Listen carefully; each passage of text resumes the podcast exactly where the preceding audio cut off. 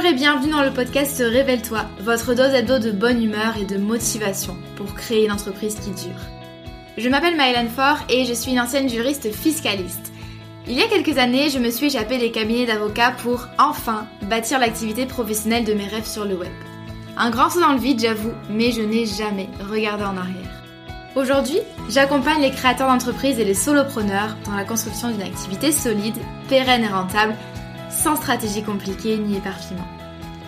Grâce à mon profil atypique, mi-droit, mi-marketing et mon programme signature la Micropreneur Academy, j'offre à mes clients un soutien à 360 degrés dans leur aventure entrepreneuriale. Dans ce podcast, vous ne trouverez sûrement pas de recettes magiques ni de conseils bateaux, mais un vrai partage d'expérience et de connaissances, sans tabou ni paillettes. Chaque semaine, je vous parle de création et de développement d'entreprise, de business, de marketing et de la vraie vie des entrepreneurs et des freelances, toujours avec beaucoup de bienveillance.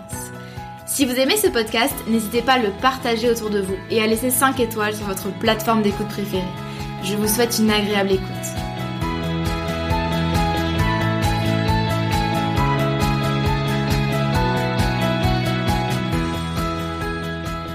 Bonjour à tous et bienvenue dans ce nouvel épisode du podcast Révèle-toi. On va parler aujourd'hui de création de contenu et je ne suis pas toute seule puisque j'ai invité Clémentine Lavotte pour une petite interview, petite entre guillemets.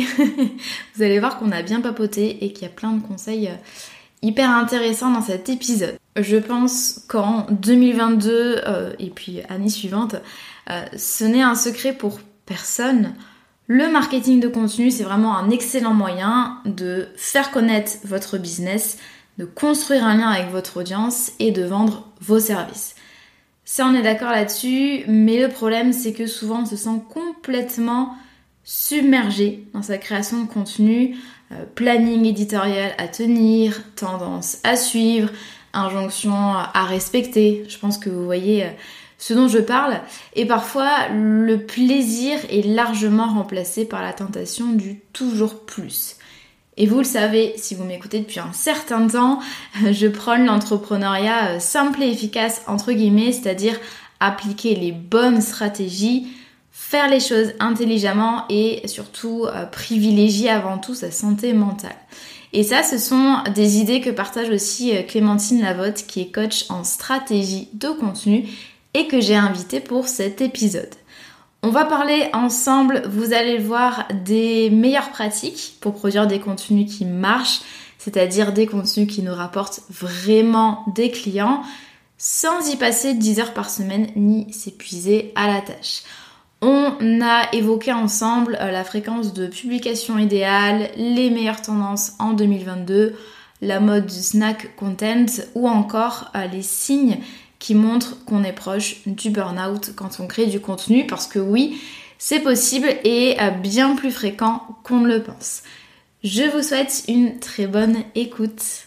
Hello Clémentine, je suis ravie de t'avoir sur le podcast. Comment ça va aujourd'hui? Eh ben, Ça va très bien, je suis hyper contente d'être là. Merci de me recevoir. J'ai trop hâte de pouvoir euh, discuter avec toi du sujet du jour. Et oui, on a un programme euh, assez chargé. Je pense qu'on va aborder pas mal de sujets intéressants qui peuvent vraiment concerner ceux qui nous écoutent. Euh, déjà, petite présentation pour ceux qui ne te connaissent pas. Est-ce que tu peux présenter un petit peu ton activité actuelle, ton parcours? Est-ce que tu as toujours euh, été coach en stratégie de contenu? Donc bonjour à toutes et à tous, je m'appelle Clémentine Lavotte, je suis donc coach en création de contenu authentique euh, depuis alors officiellement, je suis lancée depuis 2016. Je n'ai pas toujours été coach en création de contenu. Euh, j'ai d'abord été plutôt euh, chargée de communication. J'ai un parcours assez euh, chaotique, je pense que c'est le mot. C'est-à-dire que je me suis lancée dans l'entrepreneuriat et en tant que freelance parce qu'on me l'a proposé en fait à la fin de mes études et que du coup, bah, je me suis retrouvée avec soit la possibilité de continuer à bosser sur un projet que j'avais tout construit depuis six mois, qui me faisait trop kiffer, soit de me retrouver au chômage à chercher un boulot.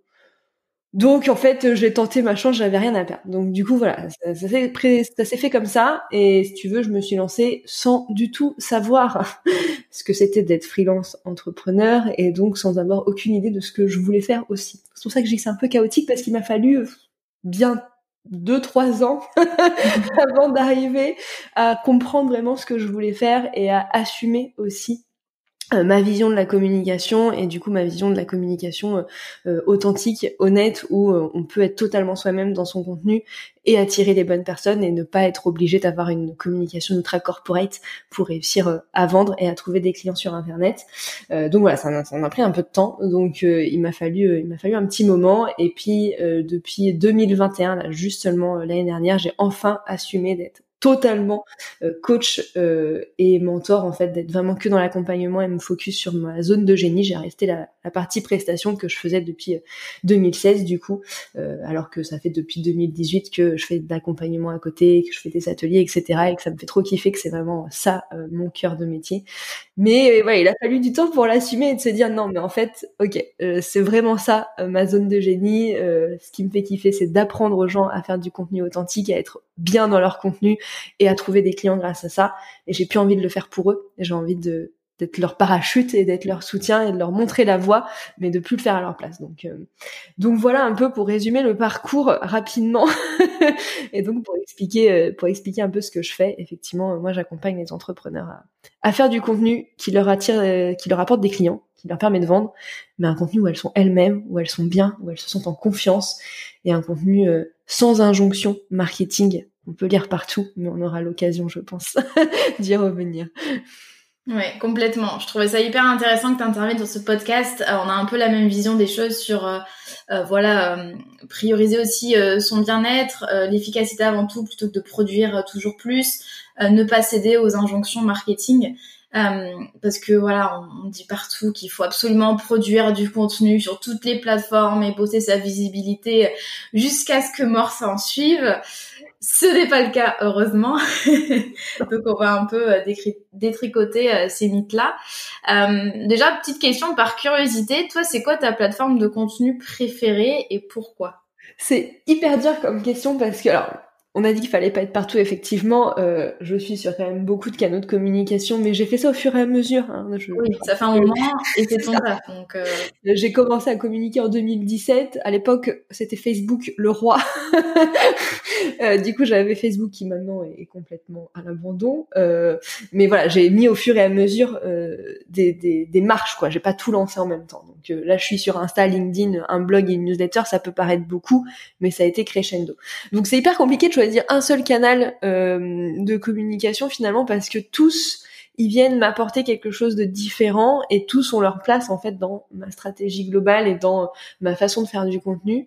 Mais si vraiment je devais en garder qu'un, euh, je pense que ça serait la newsletter parce que euh, même si je suis hyper honnête et hyper authentique dans tous mes canaux de communication et dans tous les contenus que je fais, la newsletter c'est un peu mon cocon, c'est un peu mon endroit safe où je peux être euh, full full vulnérable euh, et où je peux partager vraiment encore plus en transparence euh, les réussites et surtout les échecs euh, parce que j'ai aucun aucun problème à parler des choses qui ne fonctionnent pas et même si voilà je peux le faire euh, sur Instagram sur LinkedIn un peu moins sur le blog parce que c'est pas c'est pas vraiment l'objectif bah dans la newsletter je peux aller plus en détail et je peux plus parler de mes émotions et je me sens plus en sécurité pour parler de tout ça parce que bah ouais c'est un cocon quoi c'est pas entre guillemets ouvert aux yeux de tous et à des yeux malveillants euh, comme ça pourrait être le cas sur les réseaux sociaux par exemple. C'est aussi tu vois sur la newsletter que je pourrais aborder des sujets un peu plus touchy comme le féminisme ou des choses comme ça euh, que je me sens peut-être pas à l'aise à faire sur des, des, des réseaux sociaux publics où j'ai pas envie d'assumer euh,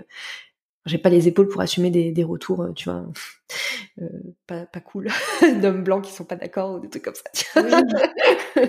j'ai la figure euh, en tête de l'homme blanc. Euh, voilà, bon. On voit beaucoup sur LinkedIn quand même. Moi, c'est vraiment. Alors moi, je pense que aussi, c'est parce qu'il y a tout mon ancien réseau professionnel sur LinkedIn, donc tous les avocats, les comptables, les juristes, machin.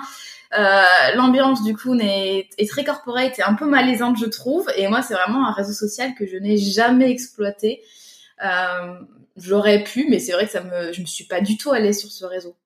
Bah, je l'aime. Enfin, voilà, j'ai eu un petit moment de, un petit moment de peine amour avec LinkedIn ces dernières semaines parce qu'effectivement je je m'y retrouvais plus et je trouvais que c'était beaucoup de bullshit euh, sur les contenus que, que qui apparaissaient en tout cas dans mon dans mon feed mais en même temps j'ai fait des super rencontres sur LinkedIn des entrepreneurs euh, hyper chouettes euh, qui proposent des choses très cool.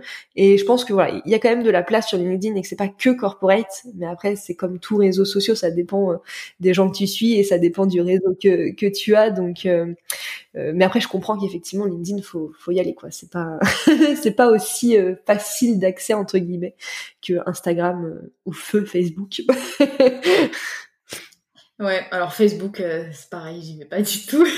ah bah qui va encore sur Facebook? Vraiment, ça c'est la question, tu vois. Genre, je te dis quand j'ai commencé en 2017, c'était le Graal, tu vois. Et c'est c'est pour ça que ça me fait rire toutes ces injonctions et tout ces trucs de il faut absolument que tu sois sur tel canal de communication ça bouge tellement vite. Je te dis, en 2017, quand j'ai commencé, euh, Instagram, euh, ça, ça, commençait un petit peu, mais c'était encore euh, vraiment pour poster tes photos de ta nourriture que tu mangeais le midi, en mode de moche et avec des filtres Instagram. LinkedIn, c'était encore une CVTech. Et c'était vraiment, faut une page Facebook. Si t'as pas Facebook, ta boîte, elle va pas fonctionner. Tu vois, genre, tu pourras jamais être visible si t'as pas Facebook. Bah, cinq ans plus tard, si t'es que sur Facebook, bah t'es pas visible Donc faire attention avec euh, avec ces genres d'injonctions là parce que bah finalement ça bouge tellement vite, surtout les réseaux sociaux, les canaux un peu plus euh, importants style blog, newsletter, podcast, euh, même YouTube, c'est des c'est des canaux qui restent dans le temps en fait et qui sont beaucoup plus durables que les réseaux sociaux. Là en ce moment c'est TikTok qui prend l'ascendant et il faut absolument être sur TikTok, c'est génial, etc. Bah ouais mais qui sait dans cinq ans est-ce que TikTok sera encore viable, elle sera encore là. L'avenir nous le dira, mais. Et du coup, donc ce que je comprends bien, c'est que selon les plateformes, en fait, c'est pas forcément les mêmes objectifs pour toi. Tu t'en sers pas de la même façon. Il y a des plateformes, donc, enfin, quand je dis plateforme, c'est type de contenu de manière générale, ou par exemple la newsletter, c'est vraiment pour créer du lien, en tout cas encore plus avec ceux qui te connaissent, tandis que j'imagine que tu as des plateformes plus axées euh, visibilité, se faire connaître auprès du plus grand nombre. Euh, du coup, tu fais vraiment la différence dans ta stratégie en fonction de ça. Carrément, ouais, ouais. Et puis c'est tout l'objectif en fait d'avoir une stratégie de contenu, un écosystème de contenu en fait. C'est que, euh, bon, quand t'as qu'un canal de communication, ce qui est le mieux pour commencer, ne vous éparpillez pas, ça sert à rien. Euh, effectivement, tu vas faire tout sur le même canal, donc et l'acquisition et la partie relation, confiance et la partie conversion. Euh, mais quand tu plusieurs canaux de communication, comme c'est le cas pour moi, et quand tu fait ton ta stratégie, ton écosystème, effectivement, chaque canal a son objectif. Moi, pour l'acquisition, euh, je vais plutôt miser sur le blog parce que c'est du contenu qui est durable. Euh, avec des recherches euh, sur Internet, on peut me trouver des années. Moi, l'un des tout premiers articles que j'ai écrit sur mon blog en 2018, c'est toujours celui qui me rapporte le plus de visites en 2022 parce que bah, il est bien référencé et qu'il est toujours sur la première page de Google en fait, et que quand une personne tape cette requête, elle arrive sur mon article et elle me découvre. Euh, et ça, voilà, ça, me, ça me prend peut-être 4 à 5 heures d'écrire un article de blog, mais c'est rentabilisé sur le hyper long terme. Donc moi, pour l'acquisition, c'est plus, euh, c'est plus effectivement euh, le blog et un petit peu Instagram, effectivement, sur des sujets un peu plus qui touchent un peu tout le monde dans l'entrepreneuriat. Mais après, voilà, je vais me servir plutôt d'Instagram pour la partie lien, confiance, commencer à se connaître et effectivement, je vais les emmener plus après vers la newsletter qui est là euh, plus le cocon et effectivement le dernière étape, la dernière étape pour moi pour la conversion. Mais ça, voilà, tout ça, ça se travaille dans sa stratégie de contenu euh, et c'est important d'avoir euh, ce chemin en fait d'amener les personnes de bah je te connais pas, je te découvre à ok j'ai assez confiance en toi, j'ai envie de passer à l'action et je deviens client. Je suis complètement d'accord. Oui, parce que souvent quand on débute, on, effectivement, on a on a tendance à comparer les différentes plateformes, mais souvent c'est pour voilà des objectifs très différents. C'est notre euh, comment dire notre audience, elle sera elle sera pas au même euh, stade de son son parcours, donc euh, c'est bien de le souligner. Et justement, une production de contenu efficace, finalement, ça veut dire quoi? Est-ce que c'est juste bombarder de contenu en tous les sens? Pour toi, c'est quoi des contenus qui marchent? Est-ce que il suffit de poster voilà sur Insta pour vendre? Comment, ça fonctionne? Comment on sait si c'est efficace ou pas? Alors, poster pour poster, non, c'est pas ça qui va te faire vendre. Euh, c'est pas juste parce que tu mets quelque chose en ligne que boum, miraculeusement, il y a des gens qui vont acheter. Ça, euh, non. Euh, ça peut marcher si tu as une stratégie de contenu et que du coup, tu sais quoi raconter, sur quelle plateforme et à qui. Et comme tu disais, en fait, où elle se trouve cette personne dans ton parcours d'achat? Est-ce qu'elle te découvre pour la première fois?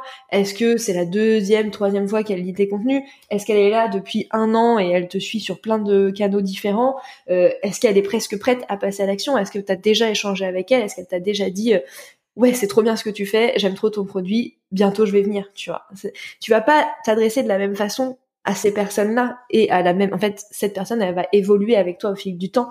Donc c'est important de d'avoir ça en tête et c'est pas juste en postant comme ça ce qui te vient par la tête et en disant allez je vais poster ça aujourd'hui ça a l'air intéressant ça me plaît bien que tu vas vendre plus et que tu vas trouver plus de clients donc déjà, ça, voilà, gros disclaimer, c'est pas parce que tu postes que tu trouves des clients. Euh, si tu veux trouver des clients avec ton contenu, et eh ben, il faut avoir une stratégie de contenu en fait pour vendre plus. Ça, la question, voilà, il y a pas, il y a pas 50 000 solutions. Euh, en tout cas, pour avoir des résultats. Déjà, pour savoir si ton contenu marche, est-ce que tu as une stratégie ou non? C'est déjà une première question à se poser. Je sais que c'est pas sexy la stratégie, je sais qu'on n'a pas envie de s'y mettre et qu'on se dit ah ouais non mais c'est plus sympa de faire des reels sur Instagram, mais au bout d'un moment, bah faut arrêter de mettre la charrue avant les bœufs et de se poser les bonnes questions en fait. Poster, poster, poster, poster, prendre du temps et de l'énergie pour poster et pas avoir de résultats et poster dans le vent. Est-ce que vraiment c'est bon? Est-ce que vraiment c'est bien pour ton pour ton énergie, pour ton bien-être? Euh, bon, bah, au bout d'un moment, faut peut-être se poser les questions. première étape, et euh, surtout pour savoir si ton contenu il marche, bah, bien sûr, ça va être d'analyser tes statistiques, mais surtout de le faire en fait en fonction de tes objectifs. Parce qu'on n'a pas tous les mêmes objectifs avec notre contenu, et surtout on n'a pas les mêmes, euh, forcément les mêmes référentiels sur tous les canaux de communication. Comme je disais tout à l'heure, moi, mes canaux de communication, ils sont, ils ont des objectifs différents. Donc par exemple, sur ma newsletter, si l'objectif c'est plus de la conversion, je vais pas forcément euh, être hyper précise sur le nombre de personnes qui ouvrent ma newsletter. C'est intéressant. Mais moi, ce qui m'intéresse, c'est est-ce que les personnes, elles ont cliqué sur les liens que j'ai mis dans mon dans ma newsletter? Tu vois, est-ce qu'elles ont fait une action avec ma newsletter ou est-ce qu'elles m'ont répondu? c'est ça que je vais regarder plus que savoir si est-ce qu'elle est ouverte par euh, euh, X de personnes.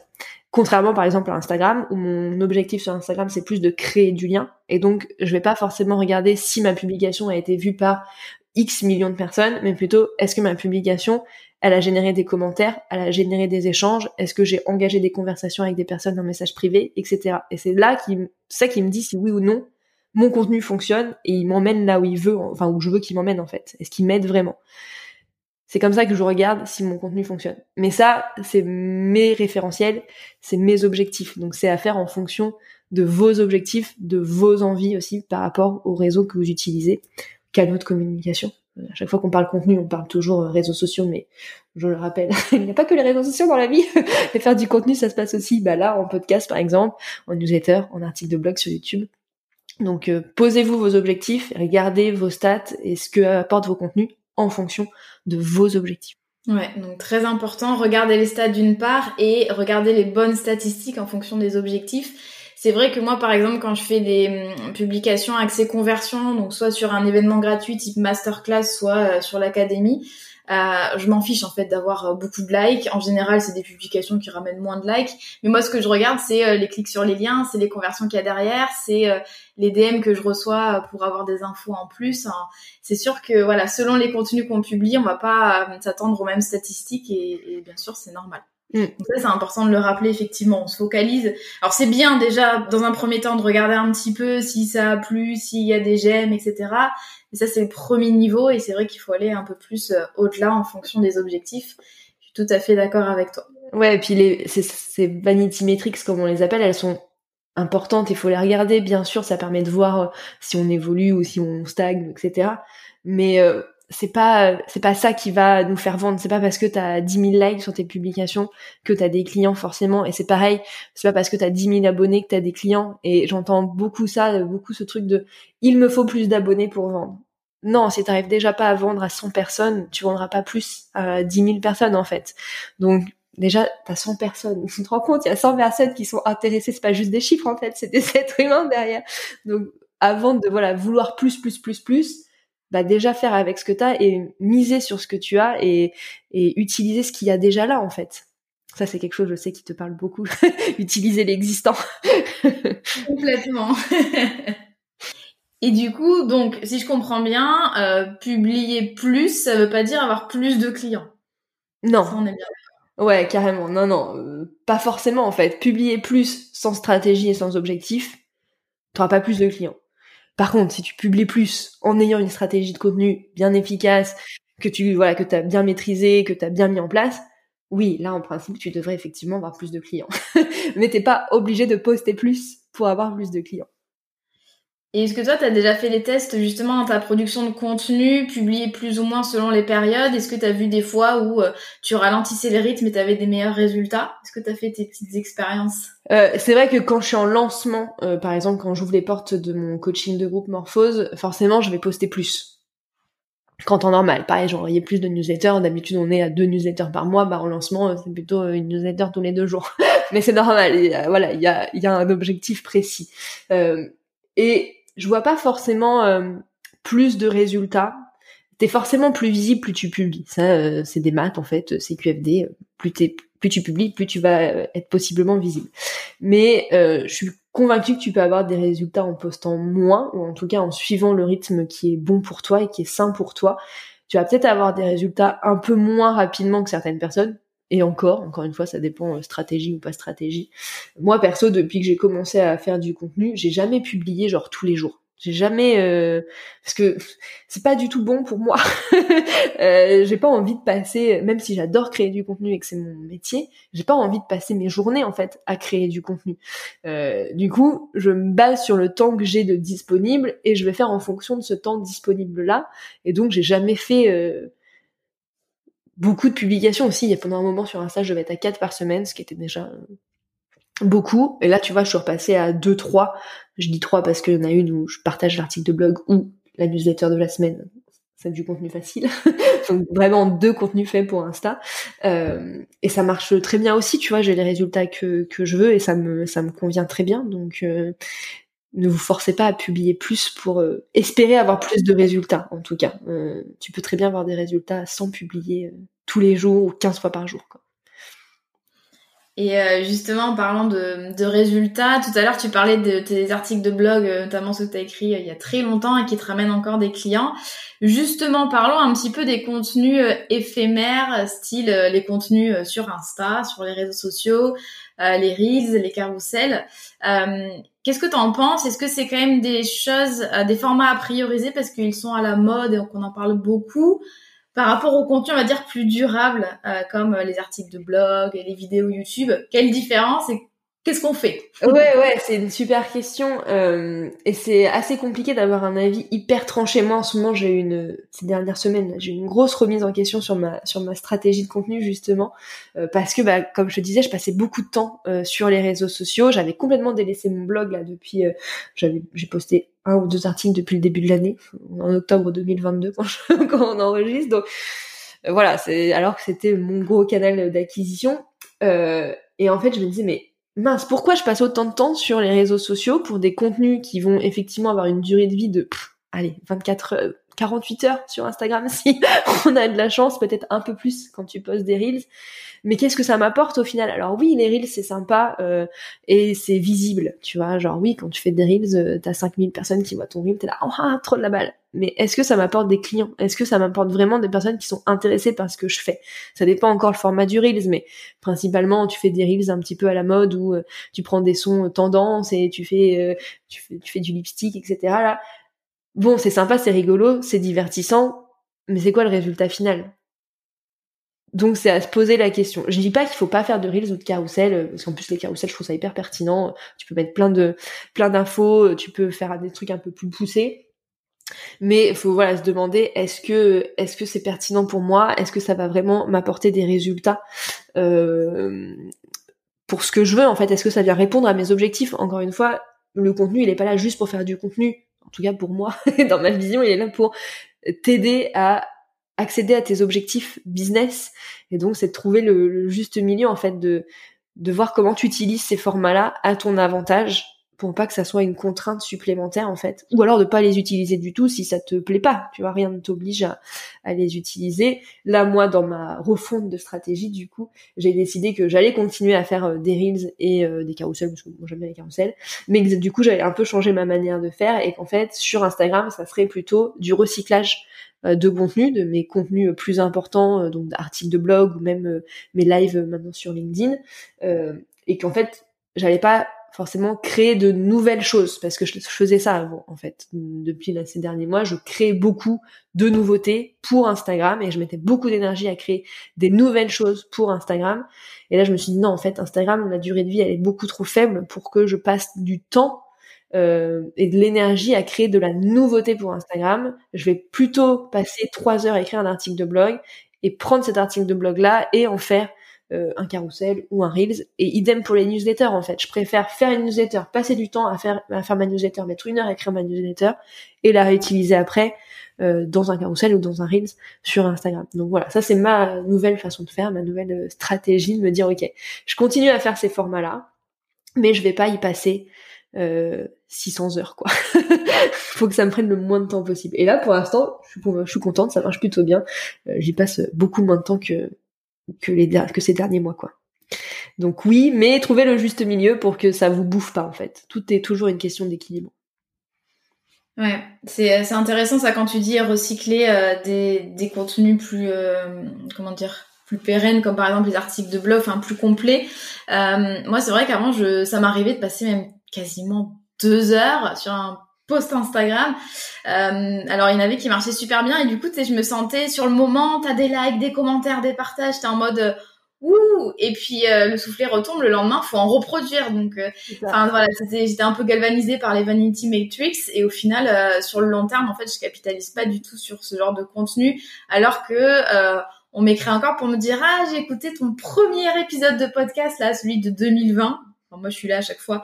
Les gars, pourquoi vous allez écouter des trucs aussi vieux, écouter les nouveaux Donc, une fois qu'on va écouter un épisode, on fait tout. Moi, je fais pareil. Quand je découvre un podcast, je commence par un épisode et je descends tout. Et, c'est ça, en fait, la beauté des, des contenus longs. Ça marche pour, pareil pour les, les vidéos YouTube ou les, ou les articles de blog. T'en lis un, t'en lis deux, t'en lis trois et tu lis tout. Euh, ou t'écoutes tout, ou tu regardes tout. Alors que sur Instagram, vraiment, disons la vérité, qui s'amuse à défiler un fil d'Instagram Tu regardes les 6, neuf premières publications. Et moi, sur mon fil Instagram, j'en ai 600 des publications. Est-ce qu'il y a vraiment quelqu'un qui va s'amuser à aller retrouver ma première publication en juillet 2019 S'il y a quelqu'un qui a envie de s'amuser, faites-moi signe. Mais voilà, du coup, effectivement, passer deux heures sur une publication qui va euh, mourir dans les milliers de publications sur Instagram, vraiment, est-ce que c'est c'est un bon ratio temps-énergie? Alors que, comme tu dis, tu peux passer ce temps sur un, épisode de podcast ou un article de blog et réutiliser ce que tu as fait dans ton contenu Instagram. C'est souvent, on part du principe que faire du contenu égale faire quelque chose de nouveau. Et comme si c'était euh, horrible de réutiliser une idée qu'on avait déjà eue ou de réutiliser un contenu qu'on a déjà fait. Encore une fois, au lieu de capitaliser sur l'existant, on cherche toujours la nouveauté. Alors que le recyclage de contenu, mais c'est la vie en fait. Ça, ça déjà vous avez des idées à l'infini du coup parce que un épisode de podcast peut devenir 10 euh, publications Instagram par exemple facilement euh, ou une newsletter etc. Et t'as pas besoin de produire de nouveau en fait. Tu prends ce que tu as déjà fait et tu capitalises sur l'existant et sur les choses, les sujets qui ont bien marché. Euh, et ça, c'est hyper précieux en fait. Faut pas vouloir toujours euh, la nouveauté, la nouveauté. Et c'est ça le problème aussi avec les réseaux sociaux, c'est qu'on a toujours envie de, comme tu dis, de créer plus, créer tout le temps, et du coup de toujours vouloir faire de la nouveauté et de chercher un peu l'innovation et tu vois le truc euh, qui, qui n'a jamais été fait. Non mais il y a trop de contenu, tu, ça va être compliqué de trouver quelque chose qui a jamais été fait. Complètement d'accord. Et moi, tous mes posts Instagram, alors j'ai la chance de pouvoir déléguer ça maintenant. Moi, ça, au bout d'un moment, ça, au fil des années, ça m'a beaucoup gonflé de faire des posts éducatifs. Donc, j'ai la chance de travailler avec une Clémentine, une autre Clémentine, qui monte aussi d'ailleurs cet épisode de podcast. On lui fait un coucou.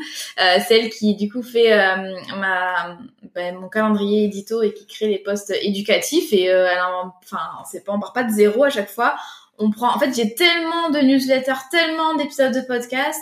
Euh, elles inspirent aussi du contenu qu'il y a dans la Micropreneur Academy. Il y a toujours euh, énormément d'idées et euh, on réinvente pas tout à chaque fois. C'est vraiment euh, et on a plein d'idées, plein de choses. au final, les carousels ils sont hyper complets, mais parce qu'ils se basent du coup sur des contenus longs, donc pas besoin d'aller retrouver des idées à chaque fois.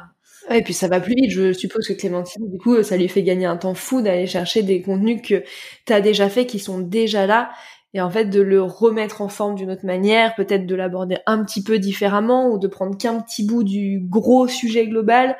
Euh, enfin moi là c'est ce que je fais et vraiment euh, c'est ce que je vous conseille vivement de faire. Alors bien sûr le recyclage ça se fait sur le long terme parce que tu peux pas recycler un truc que tu as fait la semaine dernière forcément, mais euh, mais c'est vraiment hyper précieux donc tous les contenus que vous avez déjà faits, gardez-les précieusement et vous pourrez vous les réutiliser plus tard. Il n'y a aucun souci là-dessus. Puis il n'y a que vous qui lisez tout votre contenu. Ne vous inquiétez pas, vous n'allez pas saouler les gens. Complètement. D'ailleurs, ce que je fais moi sur mon Notion pour me faciliter un peu euh, la tâche, c'est que j'ai toujours la liste de tous mes anciens contenus, avec même par exemple les newsletters, euh, j'ai toute la liste avec le lien euh, vers la newsletter, le lien public pour pouvoir l'avoir sur une URL comme ça. voilà, dès qu'on cherche un sujet, on voit qu'il y a tel newsletter publié tel jour.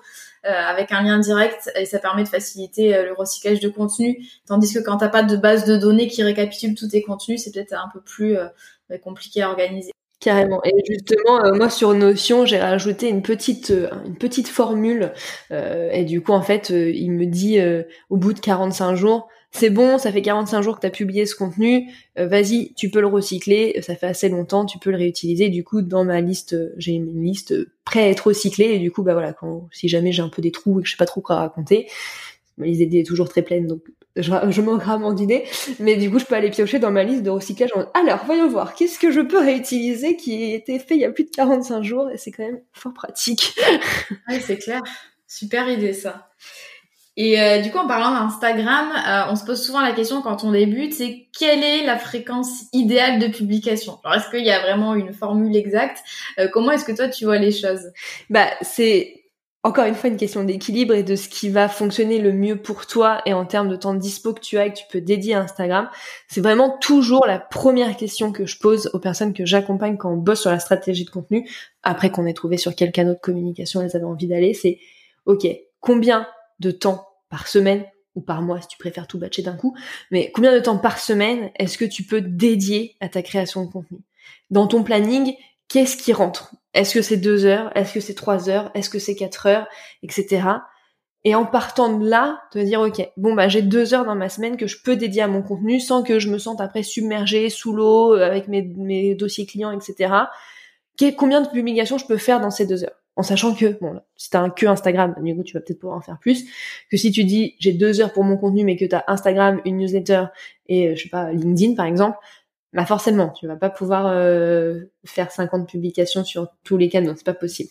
Euh, donc déjà, pose-toi cette question-là, combien de temps je peux dédier à mon contenu et en fonction de ça, voir combien de contenu tu peux faire rentrer dans ce laps de temps-là et pas inversement et pas te dire OK, il faut absolument que je fasse 5 posts par semaine sur Instagram, euh, mais alors du coup, ça va me prendre 10 heures et puis du coup, bah, j'ai plus le temps de rien faire et puis je me sens submergée et puis au secours, j'aime pas faire mon contenu. Là, tu pars dans un cercle vicieux horrible. donc plutôt au lieu de vouloir à tout prix faire tant de publications, combien de temps tu peux dédier à ton contenu et donc dans ce laps de temps, combien de contenu tu peux faire. Moi perso, comme je le disais tout à l'heure, je fais entre deux et trois publications par semaine sur Insta ça me va très bien parce que j'ai décidé que j'avais pas envie d'y consacrer plus d'une heure, une heure et demie par semaine et que bah en une heure, une heure et demie, euh, surtout les semaines où je fais des carousels, même si c'est du recyclage, faire un carrousel ça prend quand même plus de temps que de faire une légende et poster une photo. Donc bah forcément, euh, je peux pas faire euh, six contenus, c'est pas possible. Euh, après il y a peut-être des personnes qui arrivent en une heure à faire six contenus et tant mieux. Dans ces cas-là, ça rentre. Mais encore une fois, combien de temps tu peux dédier par semaine à ton contenu et combien de publications tu peux faire dans ce laps de temps-là? Ouais, c'est un excellent conseil. Ça, c'est vrai que souvent, le... on oublie qu'on n'est pas créateur de contenu, en fait. On n'est pas censé passer sa semaine à créer du contenu. c'est hyper important. On est une entreprise à faire tourner c'est pas juste poster sur Instagram. C'est ce que je dis tout le temps à mes clients. Euh, ça, c'est super, euh, super conseil que tu avais donné aux élèves de la Micropreneur Academy. C'est bloqué vraiment, euh, voilà, de combien de temps est-ce que je dispose par semaine et du coup, bah, combien de contenu est-ce que je peux produire? Et vraiment se bloquer ce temps-là. Euh, de toute façon, plus on, enfin moins on, comment dire, on se, enfin, plus on se prévoit de temps, plus dans tous les cas on va passer de temps. Donc autant limiter dès le départ et comme ça on sera vraiment euh, efficace et on pourra tenir sur le long terme surtout. C'est ça l'important. Et puis ne pas avoir peur de changer son rythme. Tu vois, t'essayes et tu vois ce que ça donne. Et vaut mieux, je te conseille toujours de commencer petit, de faire moins que ce que tu peux et ajouter après, plutôt que de te dire allez vas-y je vais faire quatre publications et de pas tenir le rythme et te sentir sous l'eau assez rapidement. Et comme tu dis sur le long terme c'est pas viable en fait. Donc toujours voilà faire moins et ajouter au fur et à mesure que d'essayer tout de suite d'atteindre, euh, tu vois, euh, le haut et se dire, allez, vas-y, je vais, non, commencez par deux publications et en fonction, si vous avez le temps, si vous êtes bien, ajoutez. Au lieu de commencer par quatre, c'est de se dire, ah non, j'en peux plus et je repasse à deux, quoi.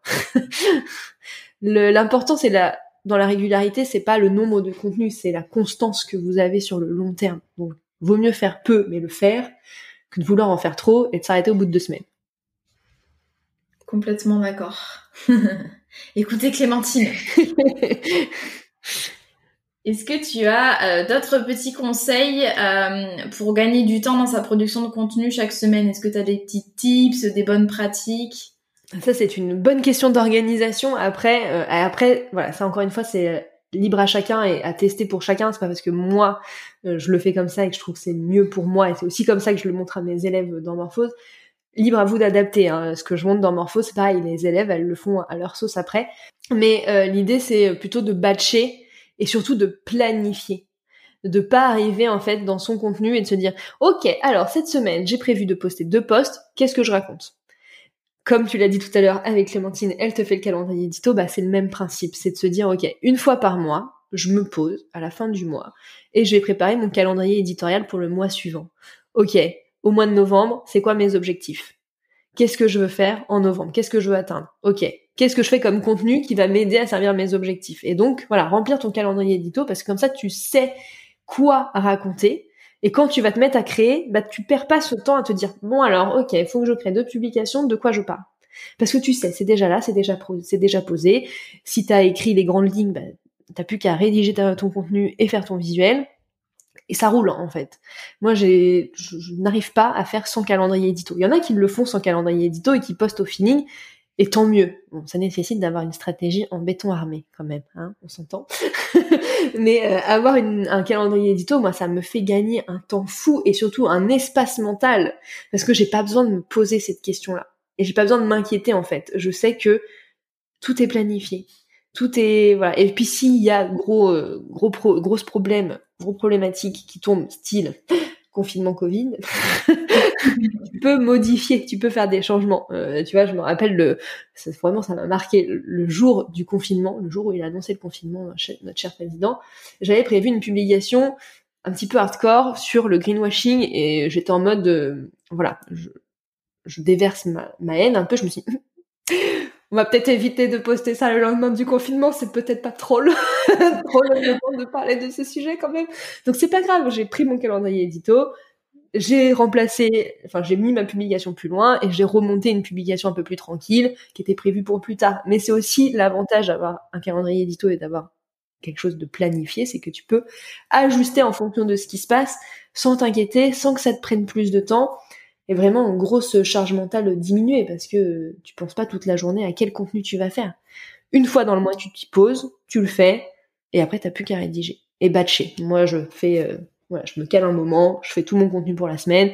Comme ça, après, j'en parle plus, je peux faire autre chose et je le fais pas au jour le jour, quoi. Parce que pareil, ça me prendrait trop de place euh, dans mon cerveau. Après, faut trouver votre manière de faire et ce qui vous correspond le mieux. Moi, c'est comme ça que je le fais. Je sais qu'il y a des personnes qui vont préférer faire une demi-heure tous les matins soit. Là, libre à chacun après. Mais en tout cas, mon conseil, c'est batcher et planifier un maximum. Ouais, mais je fais exactement pareil. C'est vrai que ça m'aiderait même plus à l'idée. Tu vas te partir en roue libre, mais dire hum, qu'est-ce que je poste aujourd'hui? Euh, niveau charge mentale, euh, voilà, c'est hyper important. Et euh, quand on est entrepreneur, on a besoin de, de, récupérer les charges mentales là où on peut, enfin de s'en enlever plutôt. Donc, je suis tout à fait d'accord. Et des fois, on dit oui, c'est manquer de spontanéité. Du coup, c'est être rigide quand on a un planning édito, mais pas du tout. Mmh. on peut très bien le faire évoluer. Et puis, on ne vous demande pas non plus de tout créer trois mois à l'avance sans spontanéité. Moi perso, j'attends les moments où je suis vraiment inspirée pour créer du contenu. Euh, souvent, je me dis bon, je vais écrire euh, tel épisode de podcast là maintenant, et au final, euh, j'ai jamais trop d'inspiration sur le moment. Et bah, par contre, ça m'arrive des fois d'un coup, et je suis sur mon canapé et je me dis ouais, j'ai une super idée, et là, voilà, je je, je rédige tout ça, mais dans tous les cas, c'est mon, ça fait un cadre général, mon planning édito.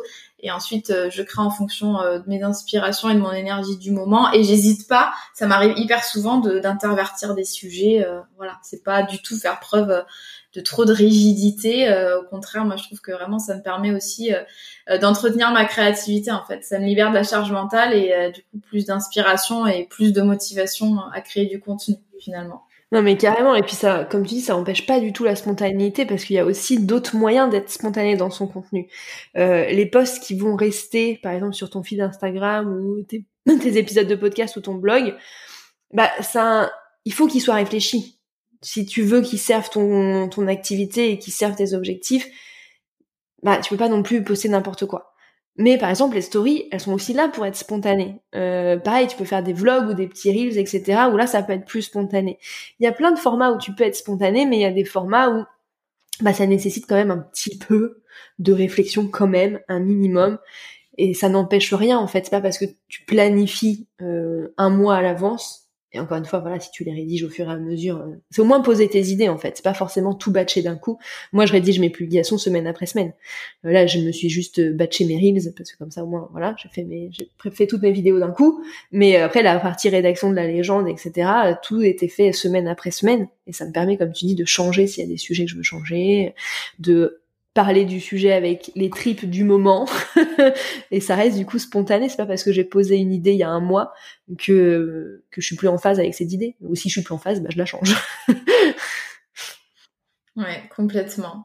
Et euh, pour parler un peu de bien-être de stratégie durable euh, comment en fait on peut reconnaître les signes d'un burn-out entre guillemets dans sa production de contenu? À quel euh, finalement signe on doit être euh, attentif. Souvent on se rend pas compte, on a vraiment la tête dans le guidon et on se rend pas compte que voilà la stratégie est pas adaptée, qu'on est en train de s'épuiser.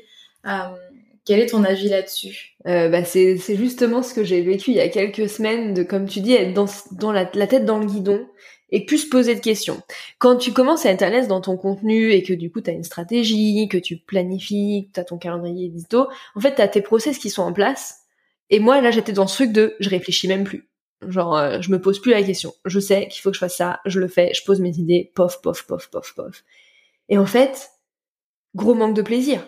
Gros manque de plaisir. J'étais en mode vraiment une machine. Euh, ok, bah faut que je fasse mon contenu il faut que je fasse mon contenu. J'ai mon contenu. C'est le moment de faire mon contenu. Et puis tu fais ton contenu, tu fais ton contenu. Et tu sais où tu le vois aussi, c'est dans bizarrement c'est dans les chiffres et dans tes stats. Hein. Ça au bout d'un moment ça ne ment pas. C'est-à-dire quand tu fais ton contenu, que tu kiffes, que tu es hyper aligné avec ton contenu, que il y a du sens dans ton contenu et pour toi qui le fait et pour la personne qui va le lire et le recevoir, les chiffres y suivent. Euh, t'as des commentaires, t'as des likes, t'as de l'interaction. Y a.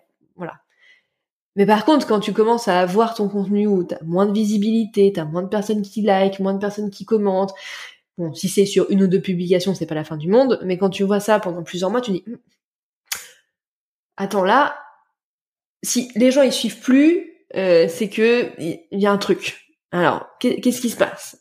Est-ce que c'est l'algorithme? Non, en général, c'est l'algorithme. L'algorithme, c'est quand même, euh, il est, il est, là pour montrer à des gens ce qui pourrait les intéresser. Donc, on part des gens quand même. Et euh, c'est de te dire, bah mince, est-ce que je suis encore alignée avec ce que je fais en fait? Et là, c'était moi mes grosses interrogations de ces dernières semaines. De, je faisais mon contenu et puis j'étais là, mais, mais en fait, je kiffe pas. Genre, euh, je le fais, je suis honnête et authentique dans ce que je fais, mais je prends pas de plaisir, tu vois, ça me fait pas vibrer, je suis pas là à me dire oh, trop bien, je vais faire mon contenu et tout, j'ai plein de trucs à partager, ça va être génial. Non, j'étais en mode bah vas-y, je fais mon contenu, faut que je partage ça, j'ai ça à partager, etc. Et là, c'est le moment de dire, ok, stop. si tu commences à dire, ouais, je fais mon contenu parce qu'il faut faire mon contenu et je kiffe pas, c'est que t'es doucement sur la pente de, euh, j'en peux plus de mon contenu, euh, il me fait plus plaisir et je suis plus alignée en fait. Et du coup, effectivement, burn-out, perte d'inspiration, etc. Donc vraiment, se, se, poser cette question régulièrement. Faites un petit point avec vous-même tous les trois à six mois, de se dire, ok, je fais mon contenu, là je suis dedans, mais concrètement, est-ce que vraiment ça me fait plaisir. Est-ce que je kiffe toujours? Est-ce que la façon de le faire est toujours bonne pour moi?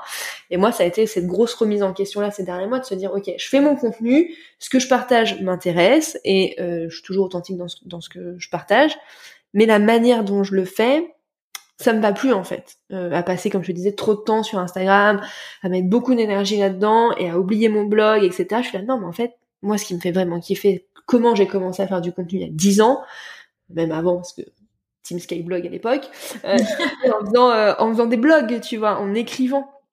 Et, euh, et j'ai perdu ça dans mon contenu, même si j'écrivais sur Instagram.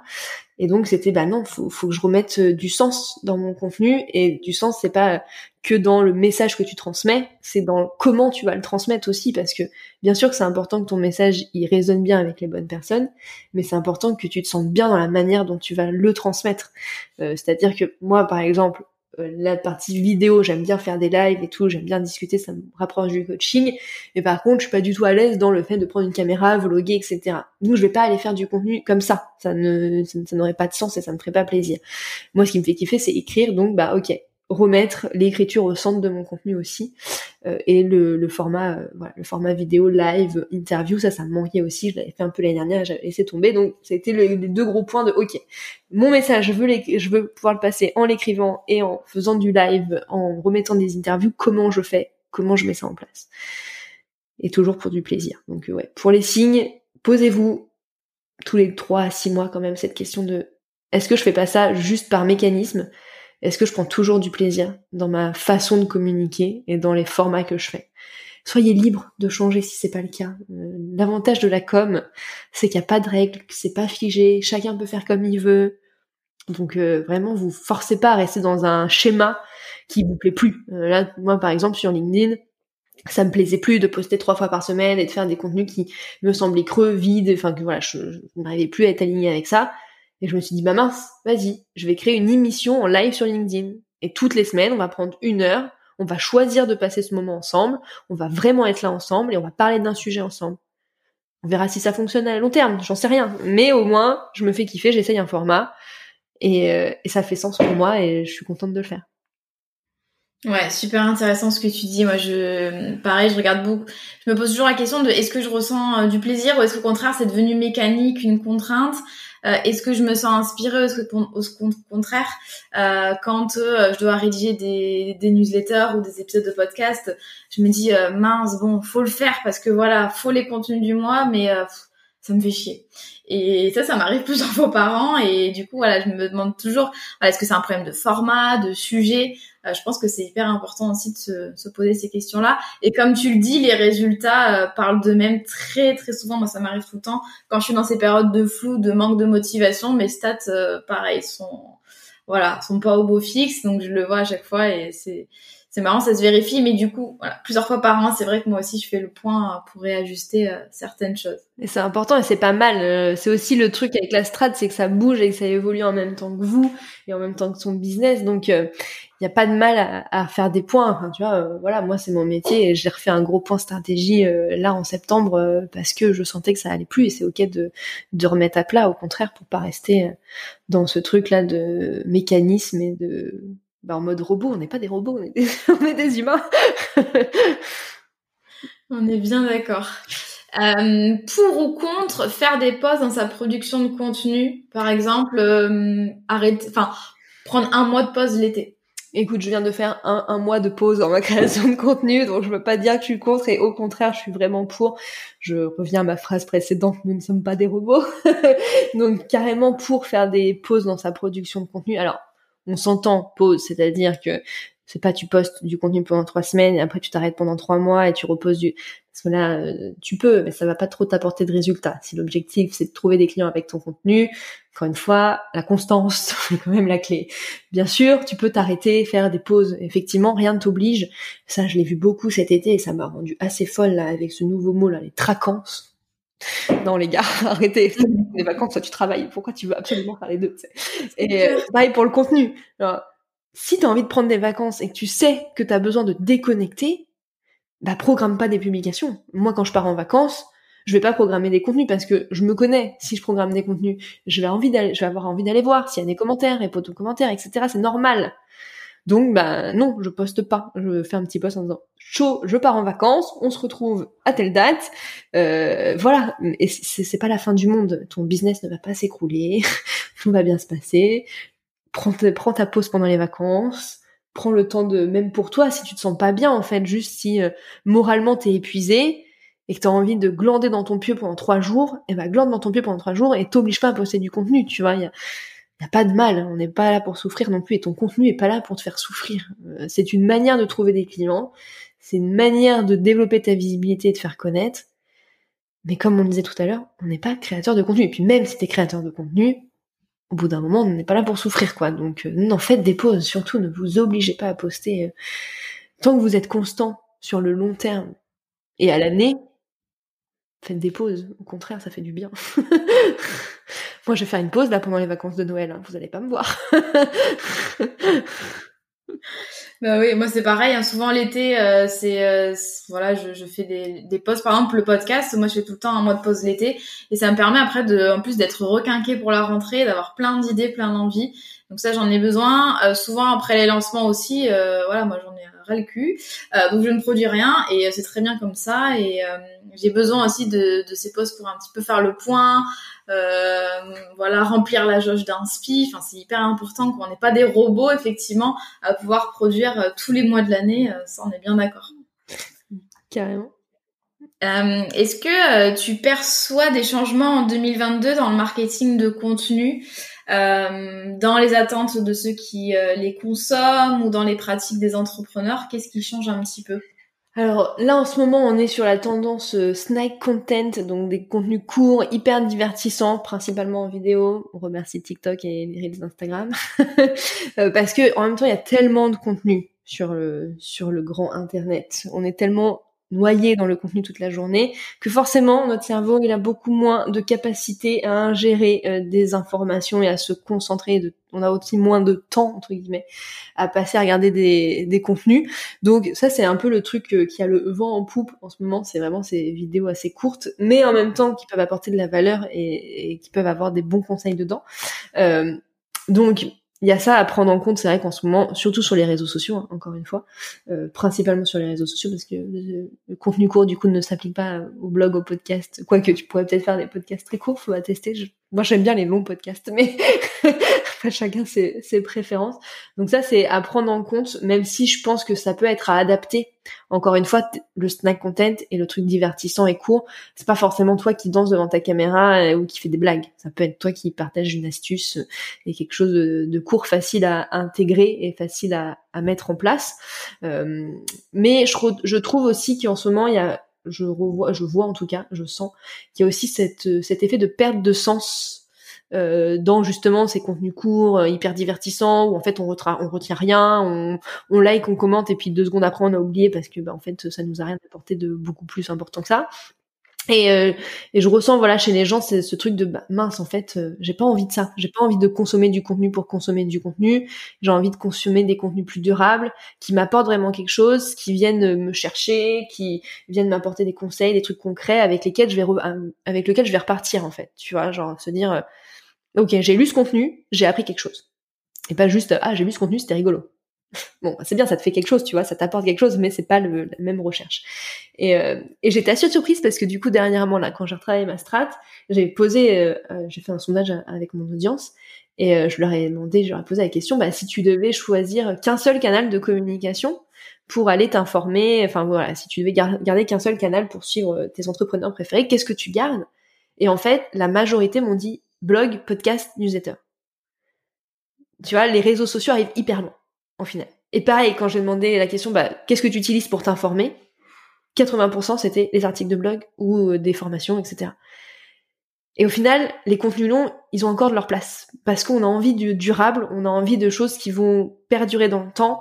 Et voilà. Du coup, il y a ce, en ce moment, c'est un peu cette ambivalence de, bah sur les réseaux sociaux, faut être hyper rapide, hyper efficace. Euh, t'as pas le temps, en fait, de faire des, contenus importants. Mais par contre, il y a cette recherche de contenu durable, longs, qui vont être là pour euh, pour durer, qui vont t'apporter quelque chose que tu vas pouvoir mettre en pratique en fait, et pas juste pour te divertir.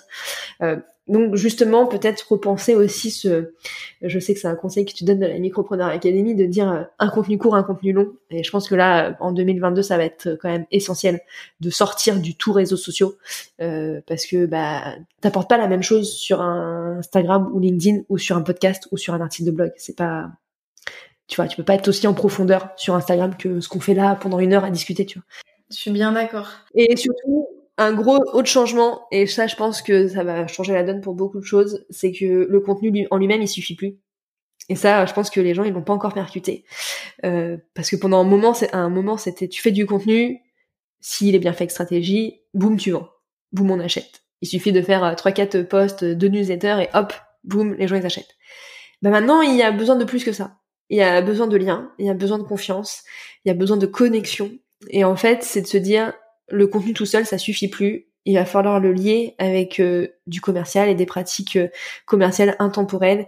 Et c'est ce qu'on appelle le marketing conversationnel. Et c'est donc d'aller euh, engager les conversations avec les gens qui nous, suivent et plus les penser comme des numéros et des chiffres sur les réseaux sociaux, de se dire, ah tiens, j'ai tant d'abonnés.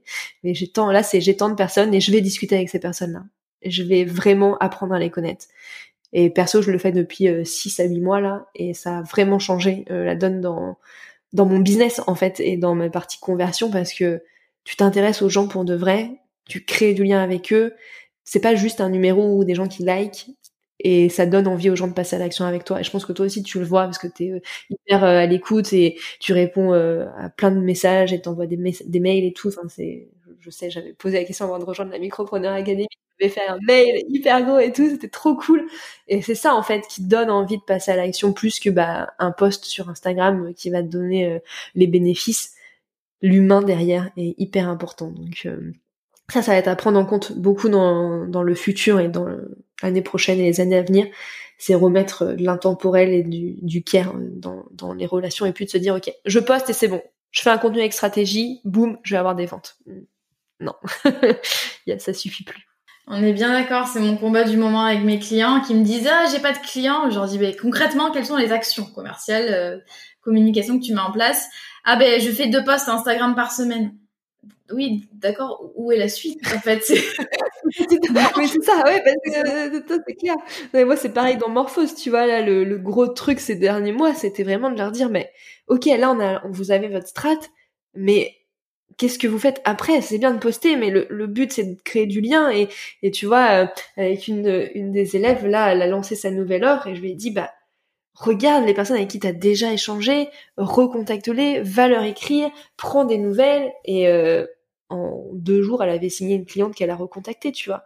Mais parce que elle a fait l'effort d'aller s'intéresser à cette personne et de reprendre des nouvelles. Et moi, personnellement, euh, là, les appels découvertes que je book euh, pour la prochaine session de morphose, bah, c'est que des appels découvertes que j'ai eu comme ça, parce que je suis allée discuter avec les gens, parce qu'on a échangé, parce que je me suis intéressée à leurs problématiques, et qu'au bout d'un moment, je leur ai dit, bah écoute, si tu veux, on en discute pour ce soit plus facile que de le faire via un message euh, Instagram, quoi. Et après, libre à la personne de dire oui ou non et de rejoindre ton programme, d'acheter ta formation ou d'acheter tes produits, mais euh, créer du lien, quoi. Euh, savoir où en est la personne et ce qu'elle, ce qu'elle a besoin et arrêter de juste poster sur les réseaux sociaux. Surtout, voilà, de post Instagram. Bah, effectivement, qu'est-ce qu'on fait après, quoi? Ouais, je suis totalement d'accord avec toi. Moi, pour vendre la Micropreneur Academy, euh, je fais pas que euh, poster sur Instagram. Euh, on a vraiment un CRM sur lequel on suit tous nos prospects. On a effectivement, comme tu avais répondu, un, questionnaire l'Académie est-elle faite pour moi où je réponds personnellement. et puis c'est des infos ensuite qu'on a. Moi, ça m'arrive très souvent de relancer des personnes ou euh, quand les inscriptions ouvrent, ben, je sais qu'il y avait des personnes qui étaient intéressées, du coup je leur envoie le lien. Enfin voilà, je passe énormément de temps en lancement à parler en vocal, par écrit, sur Instagram, par mail. Euh, je fais des connexions. Je sais que quand, enfin, j'arrive à faire des, liens entre ceux qui m'écrivent des mails et sur Insta, on continue la conversation euh, sur un canal ou sur l'autre. C'est tellement important de parler aux gens et de pas voilà poster. Moi, je fais pas une publication Insta en mode l'académie est ouverte et puis voilà. Non, ça marche pas comme ça. Ça, les gens le voient pas. Mais c'est vrai que. Non, c'est ça, ouais. Parce que c'est, c'est caché. C'est vrai que quand on regarde de, on regarde ton contenu ou même le mien, on se dit, ah bah tiens, elle fait du contenu et boum, elle a des inscrits. Non, mais derrière, les gars, il y a plein d'actions que vous avez pas vues. euh, et qui sont mis en place en fait et effectivement ça je pense que c'est vraiment important de le, de le signifier et toi comme moi je pense qu'on le dit assez aux personnes qu'on accompagne de du contenu, oui. Le contenu, ça vous permet de faire un premier pas, de faire du tri aussi avec les personnes euh, qui ont envie de travailler avec vous, celles qui n'ont pas envie de travailler avec vous. Mais c'est surtout, voilà, le premier pas. Mais après, c'est à vous d'aller faire l'effort aussi de communiquer avec ces personnes. Parce que vous avez donné du contenu, les personnes vous ont répondu, ont liké, ont commenté, etc. bah après la balle elle est dans votre camp, hein, c'est à vous de renvoyer la balle quoi. Faut pas attendre que la personne elle fasse tout le travail toute seule non plus. Euh. vous êtes deux dans cette équation pour que l'équilibre se fasse. Euh, voilà, il faut faut pas attendre que que la personne elle fasse tout toute seule quoi. C'est fini en tout cas. Avant peut-être en 2020 quand l'explosion des des formations en ligne, etc. a eu lieu, peut-être, ça se passait comme ça, mais aujourd'hui, euh, c'est plus le cas. Surtout dans cette période un peu de crise, etc. On n'a pas envie de dépenser son argent n'importe comment. On a envie de, tu vois, de, savoir qu'on fait les bons choix. Et donc, euh, plus tu vas parler avec la personne et plus tu seras là pour elle, plus tu auras créé un vrai lien avant l'achat, bah, plus elle sera apte au moment, au bon moment pour elle de passer à l'action. Quoi. Ouais, on est bien d'accord. Et vraiment, moi, je le sens depuis quelques années, c'est pas du tout la même manière d'acheter. Euh, les lancements, euh, comment dire, orchestrés, tout ça. Enfin, ça marche moins bien. Il faut, il faut qu'on ait des choses en plus. Il faut qu'on ait de l'humain. Il faut qu'on ait des conversations. Euh, effectivement, les gens achètent. Bon, ils ont jamais acheté en mode en claquant les doigts, mais je veux dire, c'est vrai que dans le contexte actuel, voilà, les investissements sont quand même encore plus réfléchis, encore plus. voilà, on a besoin aussi d'humain, de liens, d'être rassuré, de faire les bons choix. Donc hyper important. Et je suis ravie qu'on ait fini par ce sujet tellement important. Euh, mériterait, je pense, des épisodes à part, mais c'est hyper important. Euh, je suis contente qu'on ait pu le, le, placer quand même, histoire de mettre une petite graine dans la tête des gens qui vont nous écouter. Complètement. Et tu nous as parlé un petit peu de morphose. Euh, de temps en temps dans cet épisode. Est-ce que ça te dirait de, de nous parler justement de cet accompagnement? Qu'est-ce que c'est? Est-ce que tu as d'autres offres aussi? Voilà, n'hésite pas. Si tu as envie de nous parler de, de Avec plaisir, hein, pourquoi pas. Morphose, du coup, c'est mon coaching de groupe euh, pour euh, t'aider à attirer tes clients de cœur et du coup vendre grâce à tes contenus avec une bonne stratégie de communication. Donc une bonne stratégie de communication, c'est celle qui te correspond, celle qui fait sens pour toi. Donc pas d'injonction dans Morphose. Je te donne les clés et on va trouver la meilleure serrure pour toi. c'est vraiment ok. Euh, qu'est-ce que tu veux faire, comment tu veux le faire, qu'est-ce que tu veux dire, etc. Donc on travaille forcément sur les fondations de ton business parce que tu peux pas communiquer si t'es pas au clair sur ce que tu fais, sur ce que tu veux vendre, avec qui tu veux travailler. Et après, on travaille sur la stratégie, sur l'organisation pour que ça soit fluide, que ça soit facile, que tu sois confiante dans ton contenu pour attirer les bonnes personnes et vendre. Ça, c'est Morphose. C'est quatre mois de coaching de groupe, donc assez intensif puisqu'on se voit toutes les semaines, on avance. Et après, tu as accès à Morphose à vie. Donc tu gardes accès aux leçons, aux interventions des experts, à la communauté privée sur Discord parce que ça, c'est un gros, le gros cœur de Morphose, c'est la communauté. Tu n'es pas toute seule. Tu ne seras jamais toute seule dans Morphose puisque je suis ton parachute intense pendant quelques mois et après je reste là avec toi. Et à côté de Morphose, j'ai du coup un accompagnement flash euh, d'une semaine où le but c'est d'aller régler une problématique précise, de passer à l'action tout de suite. T'as une problématique, on se met des objectifs, tu fais les actions pendant une semaine et à la fin de la semaine, t'es au clair dans ton, ton problème est résolu. Résoudre ton problème à la vitesse de la lumière, en gros. Voilà, pour les deux offres pour, euh, pour travailler avec moi. Bon, mais génial. Hyper intéressant et on mettra euh, les liens dans les notes de l'épisode pour te retrouver. Mais écoute, merci beaucoup Clémentine, c'était super intéressant. Euh, on a parlé de plein de sujets tellement importants. Euh, on a pu déconstruire des mythes, donc merci beaucoup à toi d'être venue nous partager tout ça, ça a été un grand plaisir. Merci Maëlène, j'étais trop contente. merci beaucoup pour votre écoute et bonne journée